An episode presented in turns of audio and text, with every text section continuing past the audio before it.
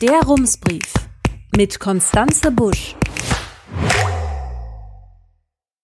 Münster, 17. Dezember 2021. Guten Tag. Im Frühjahr hatte ich Ihnen einen Brief über die kreative Mehrheitsfindung im Rat geschrieben. Kurz vorher war Matthias Kersting aus der SPD aus und in die CDU eingetreten, hatte sein Mandat mit und dem grün-rot-violetten Ratsbündnis seine Mehrheit weggenommen.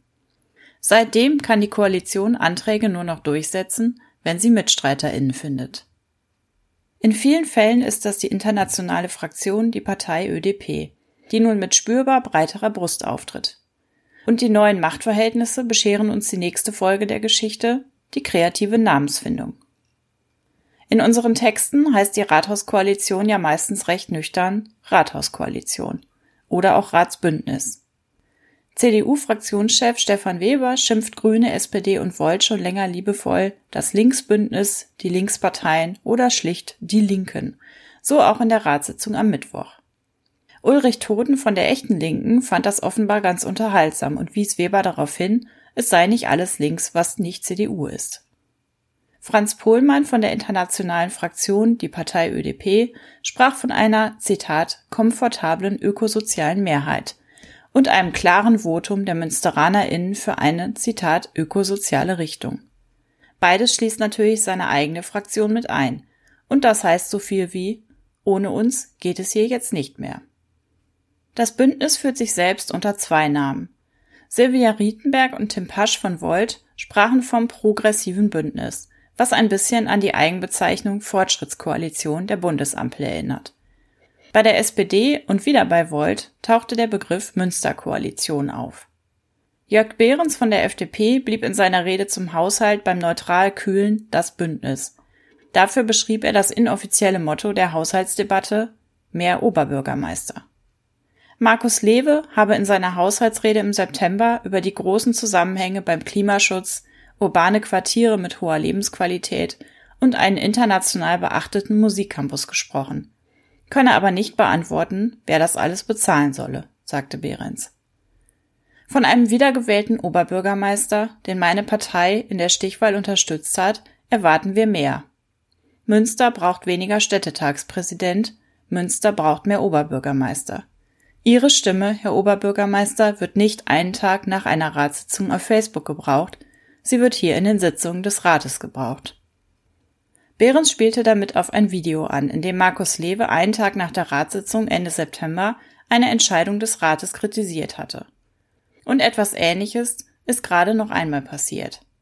Der Oberbürgermeister hat ein Schreiben der münsterländischen Landräte mit unterzeichnet, das die Verkehrspolitik der Ratskoalition kritisiert. Das alles beschäftigte am Mittwoch nicht nur den FDP-Fraktionschef, sondern auch die links-ökosozial progressiven PolitikerInnen. Wie kommen Sie eigentlich dazu, den Satz, Münsters Verkehrspolitik ist engstirnig auf das Ziel fixiert, Autofahrer aus der Innenstadt zu vertreiben, zu unterschreiben, wollte eine aufgebrachte Silvia Rietenberg wissen. Lia Kirsch von der SPD sprach von einer parteipolitischen Kampagne und Panikmache und dem CDU-Märchen von der unerreichbaren Stadt Münster. Tim Pasch sprach von Polemik und Populismus. Und Ulrich Toden bescheinigte der Stadt eine Führungskrise. Der Oberbürgermeister wolle Ratsbeschlüsse offenbar lieber öffentlichkeitswirksam kritisieren als umsetzen, wie das Video und der Zitat Brandbrief gezeigt hätten. Einzig CDU-Fraktionschef Stefan Weber, na sowas, schloss sich der Kritik seiner Parteikollegen an und zitierte in seiner Haushaltsrede aus dem Schreiben.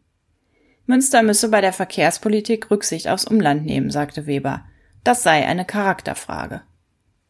Damit sind wir nun mittendrin in dem, worüber die PolitikerInnen in den Haushaltsreden üblicherweise sprechen. Die eigenen Schwerpunkte und die Fehler, die die Gegenseite aus ihrer Sicht macht. Bei der letzten Haushaltsdebatte war das vor allem ein Schlagabtausch zwischen CDU und Grünen. Und den gab es am Mittwoch natürlich auch. Hier die Position im Schnelldurchlauf. Stefan Weber von der CDU beklagte, die Prioritäten der Grünen und ihrer Gefolgschaft das ist übrigens noch ein sehr schöner Name, seien nicht ganz klar. Und wo doch, spalteten sie die Stadtgesellschaft. Die CDU dagegen habe klare Prioritäten gesetzt, und zwar diese. Wohnraum schaffen, moderne Mobilität für alle, Bildungsgerechtigkeit stärken, Vereinbarkeit von Familie und Beruf voranbringen, Nachhaltigkeit beim Klimaschutz, Nachhaltigkeit bei den Finanzen. Die Wohnungspolitik der Koalition sei ein einziges Versagen, sagte Weber und verwies auf das gekippte Baugebiet in Hiltrup. In den Passagen zur grün-rot-violetten Verkehrspolitik kam in der Rede siebenmal das Wort Spalten vor. Silvia Rietenberg von den Grünen sagte, sie sei stolz darauf, dass das progressive Bündnis den Haushalt durch klare Prioritäten aktiv gestalte. Zum Beispiel durch eine Baumschutzsatzung. Die Stadtverwaltung bekommt dafür zweieinhalb neue Stellen und diese MitarbeiterInnen sollen dafür sorgen, dass weniger Bäume gefällt oder zumindest Ersatzpflanzen gesetzt werden. An dem Punkt gab es harsche Kritik von CDU und FDP. Tatsächlich wirkt dieses Vorhaben, das immerhin mit 95.000 Euro im Jahr 2022 und je 190.000 Euro in den Folgejahren zu Buche schlägt, sich aber durch Bearbeitungsgebühren teilweise refinanzieren soll, angesichts von Corona, der Mobilitätswende und anderen Mammutaufgaben recht abseitig. Wir schauen uns das Thema demnächst genauer an, wenn die Politik über einen Satzungsentwurf berät. Rietenberg nannte noch zwei Schwerpunkte des neuen Haushalts. SozialarbeiterInnen für die Grundschulen, das kostet 224.000 Euro pro Jahr, und zwei neue Fachkräfte bei der Stadtverwaltung, die sich um bessere Busverbindungen ins Umland kümmern sollen, 180.000 Euro pro Jahr. Auch Lia Kirsch von der SPD richtete einen Fokus auf die Schulen außerdem auf Ausgaben im sozialen Bereich. Nach 6 Millionen Euro in 2021 will die Koalition im kommenden Jahr 1,5 Millionen Euro für iPads und andere digitale Ausstattung der Schulen in die Hand nehmen. 50.000 Euro gibt es für die Weiterentwicklung der Wohnungslosenhilfe. Insgesamt seien 500.000 Euro für soziale Belange eingeplant, darunter 100.000 Euro für die Bischof Hermann Stiftung, die unter anderem auch in der Wohnungslosenhilfe aktiv ist, 50.000 Euro für einen AWO-Quartierstreff in Bergfidel, 64.000 Euro für die Arbeit des Netzwerks Marisha, das Prostituierte unterstützt, und 80.000 Euro für den Verein zur Förderung der Bewährungshilfe.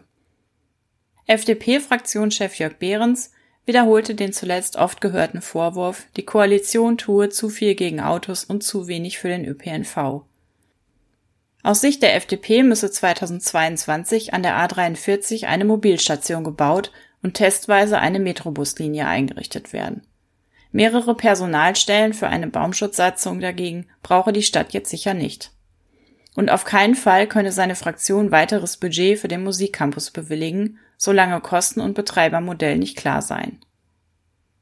Auch Ulrich Toden von der Linken brachte Kritik an der Verkehrspolitik der Koalition vor, die sei eher ein Verkehrswändchen. Das Bündnis verfolge eine Politik der Diminutive, sagte Thon.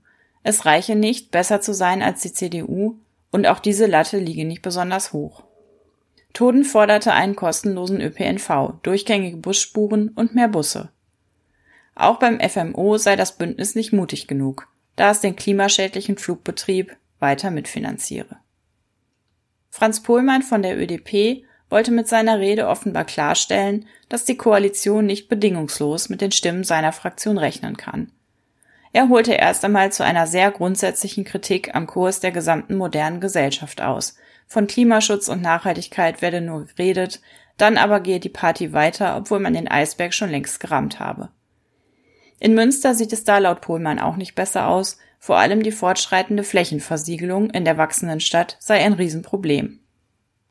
Das Ratsbündnis tue gegen all diese Krisen zu wenig. Da die ökosoziale Richtung aber stimme, werde die internationale Fraktion dem Haushalt zustimmen, hoffe aber im nächsten Jahr auf mehr. Tim Pasch von Volt nutzte viel Redezeit für Grundsätzliches, etwa zur Verkehrspolitik, dem Verhältnis der Koalition zur CDU und der zunehmend gereizten Stimmung. Und er kündigte an, dass die Koalition Geld für einen Manager oder eine Managerin für die klimaneutrale Stadtverwaltung bereitstellt. Die internationale Fraktion, die Partei ÖDP, stimmte am Ende zusammen mit der Ratskoalition für den Haushalt. Und daran schloss sich auch gleich ein Ausblick auf die nächsten Haushaltsplanungen und Beratungen an. FDP, Koalition und internationale Fraktion wollen das Zahlenwerk im nächsten Jahr systematisch durchkämmen und fokussieren. Dafür wollen die Parteien sozusagen vom Ende her denken und Ziele festlegen die dann auf konkrete Vorhaben heruntergebrochen werden, um in diesen Bereichen besser voranzukommen als bisher. Und das dürfte spannend werden, denn viel Spielraum bieten die Stadtfinanzen zurzeit ja nicht. Aber die Idee schließt an ein Vorhaben der Kämmerin an, die Budgets für die Dezernate in der Stadtverwaltung zu deckeln. Und die Koalition brachte am Mittwoch auch noch einen weiteren Antrag auf den Weg, der in dieselbe Richtung geht. Ab 2023 sollen nur noch Investitionsprojekte in den Haushalt aufgenommen werden, wenn sich die Kosten schon realistisch einschätzen lassen, zum Beispiel nach einem Architekturwettbewerb. Vorher dürfen nur die reinen Planungskosten eingepreist werden. All das kann am Ende trotzdem reine Kosmetik bleiben. Oder aber das Bündnis macht ernst mit seinen Prioritäten und streicht oder verschiebt dafür andere Projekte. In letzterem Fall müssen wir uns zumindest nicht vor langweiligen Ratssitzungen fürchten. Herzliche Grüße, Konstanze Busch. Rums, neuer Journalismus für Münster. Jetzt abonnieren. rums.ms